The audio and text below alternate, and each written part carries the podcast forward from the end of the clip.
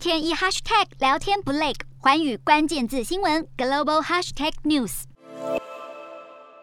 德国人口最多的北莱茵西法利亚邦在十五号举行地方议会选举，由保守派的基督教民主党领先，而总理肖兹领导的社会民主党惨败，已经承认败选。截至当地傍晚六点，民调显示保守派的基民党支持率以百分之三十五领先，肖兹的社民党则是百分之二十八，这也是社民党在当地行政区有史以来最糟糕的选举表现。基民党已经表达意愿，想和另外的政党寻求结盟。北莱茵西法利亚邦是德国繁荣的工业中心，当地选举结果经常被视为全国政治风向的关键指标。普遍分析，这次社民党的失利和总理肖兹提供乌克兰武器的犹豫态度脱不了关系，更让对手政党在地方的表现上有机可乘。